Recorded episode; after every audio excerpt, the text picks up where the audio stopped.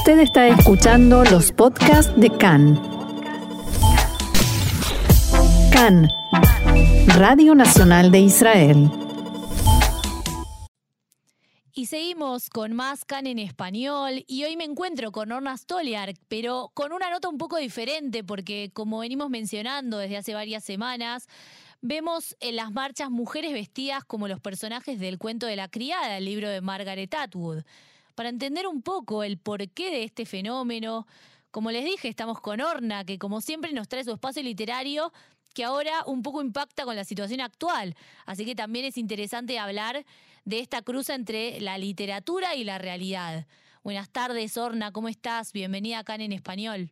Gracias, Jessica. Como de costumbre, es un gusto hablar contigo y como bien dijiste, hoy vamos a hacer algo muy diferente de lo habitual. Exacto, porque esta vez no vamos a hablar de autores israelíes ni de literatura judía. No, vamos a hablar de una escritora canadiense, pero que gracias a la, televisión logró fama internacional eh, casi inmediata a partir de la serie tan famosa. Uy. Eso sí, acá pasó una ambulancia. Sí, bueno, no importa, ahí, ahí va, ahí seguimos. Bueno, entonces contemos un poco de qué se trata el cuento de la criada, el libro, la novela. Bien, eh, voy a dar unos datos biográficos muy, muy breves. Margaret Atwood es canadiense, nació en 1939, estudió literatura, filología y filosofía. Tiene, eh, más allá de su actividad literaria, que sigue siendo bastante prolífica, es eh, muy activa en temas que tienen que ver con derechos humanos, discriminación. El feminismo es una feminista muy militante. Hmm. Y lo interesante es que el libro, la novela, el cuento de la criada, se publicó en 1985, o sea, hace 38 años. Hmm. Y no se puede decir que pasó desapercibida esta novela, pero no tuvo la difusión masiva que vemos en estos últimos años. Claro, por supuesto.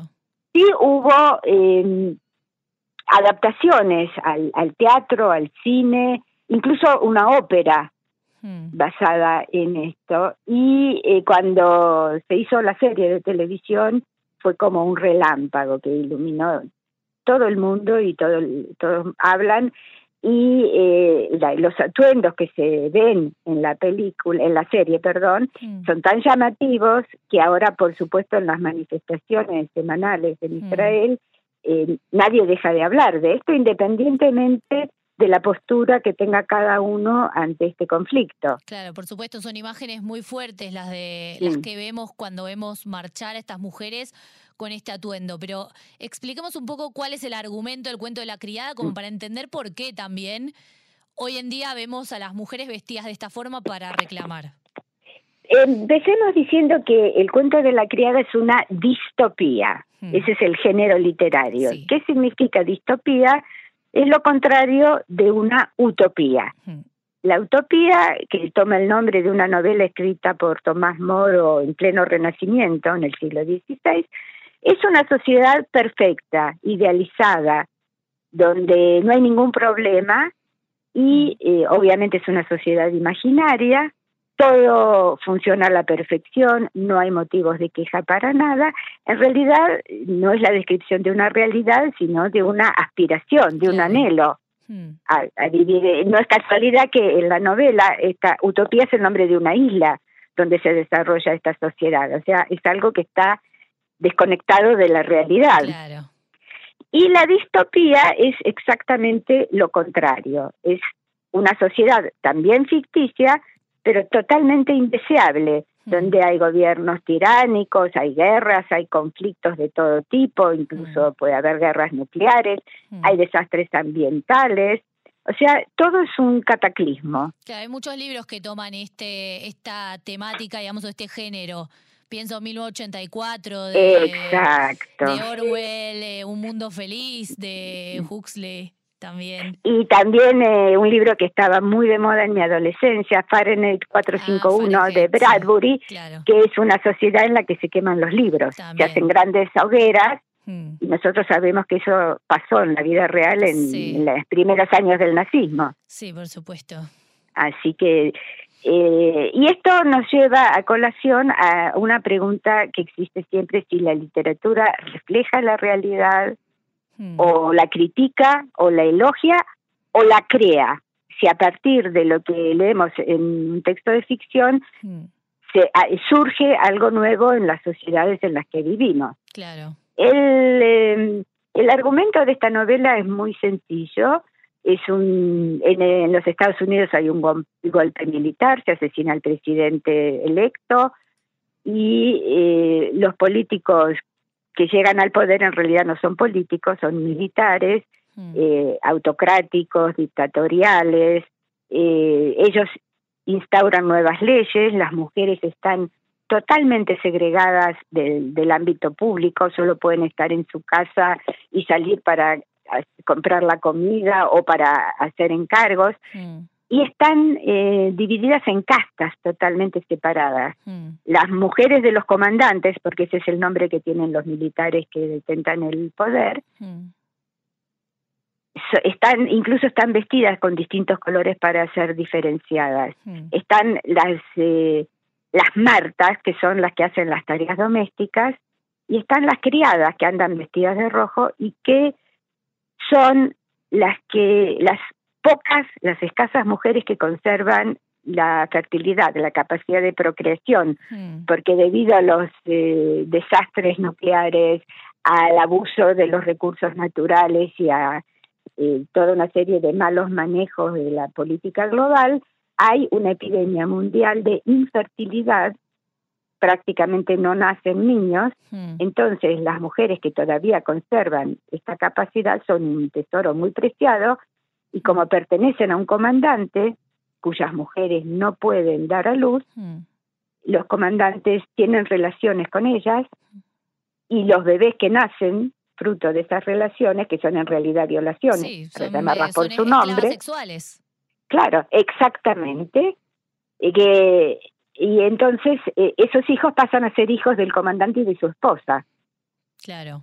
Y la criada se, pierde su, su rol de madre. La criada. Exacto. En realidad, en esa sociedad distópica, las mujeres pierden todo. Pierden mm. su nombre, porque mm. son llamadas según el nombre del comandante, claro. en cuya casa viven. Pierden la autonomía, no pueden tener cuenta de banco, no pueden trabajar, no pueden hacer nada sin pedir permiso, Solo pueden hablar si alguien, si un comandante o su esposa les dicen algo, pero no pueden hablar por iniciativa personal. O sea, mm. todo está prohibido. Y todo está eh, en función de perpetuar a estos comandantes en el poder. ¿Y por qué usan ese atuendo? Porque una... Los colores, vos ya mencionaste que hay varios colores y también usan ese gorrito que no deja ver nada. Eh, claro, eso es el, el pelo es un símbolo de la femineidad y de la atracción sexual, entonces no se puede ver el pelo y esas eh, esas cofias que usan que tienen algo parecido a una visera para que si salen a la calle no puedan mirar a los costados y tienen que caminar siempre con la cabeza agacha mirando el piso mm. para no ver nada de lo que sucede. Como los caballos. Exactamente, para que el caballo corra cuando el amo le da un latigazo con el rebenque y nada más. Son eh, seres humanos que han perdido todo rasgo de humanidad y en, el caso de las criadas se transforman en máquinas de procreación mm. y en el caso de las otras mujeres están al servicio de los intereses, las necesidades y la comodidad de los comandantes. Claro. Y entonces vamos ahora a por qué se utiliza este atuendo hoy en día en las marchas que vemos en todo el país. Sí, el primero que esta es la fuerza de los medios masivos de comunicación. Mm. Eh, y hay una frase en todos los idiomas que una imagen vale más que mil palabras. Sí, exacto. Entonces, eh, podemos hablar del cuento de la criada, podemos explicar qué pasa con las mujeres, por qué están desposeídas de todo, eh, mm. ¿Por qué andan vestidas con diferentes colores para marcar las castas? Mm. No hay ninguna posibilidad pasar de una situación a otra. Mm. Una criada no puede ascender de categoría, la esposa del comandante nunca se va a transformar en, una Marta ni en una criada. Mm. Entonces es una forma de distinguir, pero para discriminar, no de distinguir para señalar algo bueno. Mm. Y obviamente eh, las imágenes también logradas en la serie llaman muchísimo la atención. A veces la cámara las enfoca desde arriba, mm. a veces desde un costado, de un ángulo, del otro. Eh, y esta serie. Ninguna se puede ver la cara de quién es. Claro, ellas, los demás no pueden ver su cara, mm. porque las, estas mujeres son totalmente anónimas. Y ellas no pueden ver a la gente a la que cruzan por el camino y muchos menos pueden hablar. Si entran a un negocio a comprar algo, todas tienen que andar mirando el piso y con esas, esas cofias nadie puede saber quién más está ahí adentro. Claro. Y vimos imágenes muy fuertes en estos últimos mm. días que incluso mm. llegaron a la autora del libro. Claro, es verdad, porque ella se transformó en un emblema del feminismo que mm. gracias a esta serie se difundió masivamente. Yo recuerdo en una entrevista que le habían hecho cuando empezó la proyección de la serie, mm. que le preguntaron cómo se le ocurrió eh, imaginar una sociedad tan distópica, tan terrible, y ella dijo, todas las situaciones de violencia, de despotismo, de marginación, yo lo tomé de distintas fuentes. Lo que hice fue juntar todo en, una, en un solo cuento. Claro.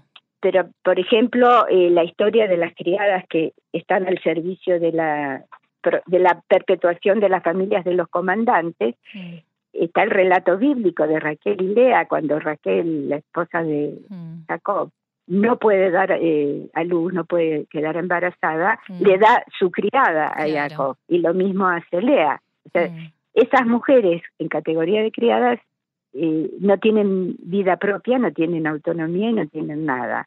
Es otra sociedad, es otra época y son relatos que se leen en clave simbólica y eso es lo que siempre, siempre cuando leemos un cuento, una novela, una, un poema, tener en claro que la literatura no es un documento histórico, ni es un estudio psicológico, es un relato ficticio simbólico y hay que leerlo siempre en clave simbólica.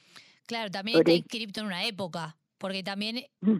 fue en, 1985 que surgió el libro y ahora eh, que está como también todo un nuevo auge del feminismo y los derechos de las mujeres, claro. vuelve a como que resurge. Resurge porque es un tema latente en muchos países. Eh, mm en, la Argentina fue hace muy poco tiempo con la ley del aborto. Sí, que de hecho Margaret Atwood le mandó una carta a la ex vicepresidenta Gabriela Michetti diciendo que forzar los partos es una esclavitud. y así vemos, claro, otra vez, independientemente de lo que cada uno piensa, pero vemos cómo la literatura y la realidad se entrecruzan. Mm, eh, sí, la autora de en, la, en la introducción Claro, e, es eso mismo. La, literatura no es un documento histórico, hmm. no es una investigación eh, teórica, eh, filosófica, política, económica, pero toma elementos de distintos ámbitos y alguna vez habíamos dicho en encuentros anteriores que no hay temas buenos y temas malos para hmm. la literatura. Todo depende del enfoque y el talento del autor. Hmm. Y eh, en este caso todo está tan eh, agudizado y todo está hasta podríamos decir exagerado, que por eso impacta tanto, porque la primera reacción al leer este libro o al ver la serie es decir, pero ¿cómo puede ser? ¡Qué mm. exageración! Mm. Pero nos da que pensar. Sí, por supuesto, y además, bueno, hoy en día también que vemos todos los domingos, eh, todos los sábados, perdón, eh, y incluso en los días disruptivos, también las marchas que se están dando a veces los días jueves, vemos esta cantidad cada vez más grande de mujeres vestidas con estos trajes y realmente son imágenes muy impactantes. Y por eso lo hacen, porque saben que la imagen visual eh, crea una impresión inmediata. Hmm. Un texto leído tal vez nos lleve un poco más de tiempo elaborarlo, asimilarlo y entender cuál es ese significado simbólico, pero mm. esta imagen impacta y como tanta gente vio la serie, es una manera de decir nosotros no estamos en esa situación, pero en nuestra opinión estamos en peligro, en riesgo de llegar a algo similar. Claro. Y entonces cada uno puede sacar sus conclusiones. Claro, por supuesto. Bueno, muchas mm. gracias, Orna, por habernos aclarado un poco y contarnos un poco de qué se trata este libro que hoy en día se está hablando muchísimo, si bien no es un libro de ahora, es un libro actual. Es muy actual, lamentablemente, en, muchos países y el tema de las mujeres marginadas del espacio público, mm. aunque no haya dictaduras, todavía en muchas sociedades patriarcales mm. o en nombre de principios religiosos. Eh, se sigue diciendo estas no son cosas para mujeres, que las mujeres se ocupen primero de la familia y después si les queda tiempo que salgan a trabajar o a estudiar. Hmm. Eh, no es, eh, si bien el feminismo obtuvo muchos logros y avanzó muchísimo, todavía falta mucho camino por recorrer. Claro, por supuesto. Bueno, mm. ojalá que podamos recorrer ese camino pronto, mm. resolver mm. todas las desigualdades que hay. Te agradezco muchísimo, Orna, por haber estado hoy con nosotros acá en CAN en Español. Gracias a vos y en la próxima volveremos a nuestros temas de literatura hebrea. Por supuesto. Bueno, gracias. Por nada.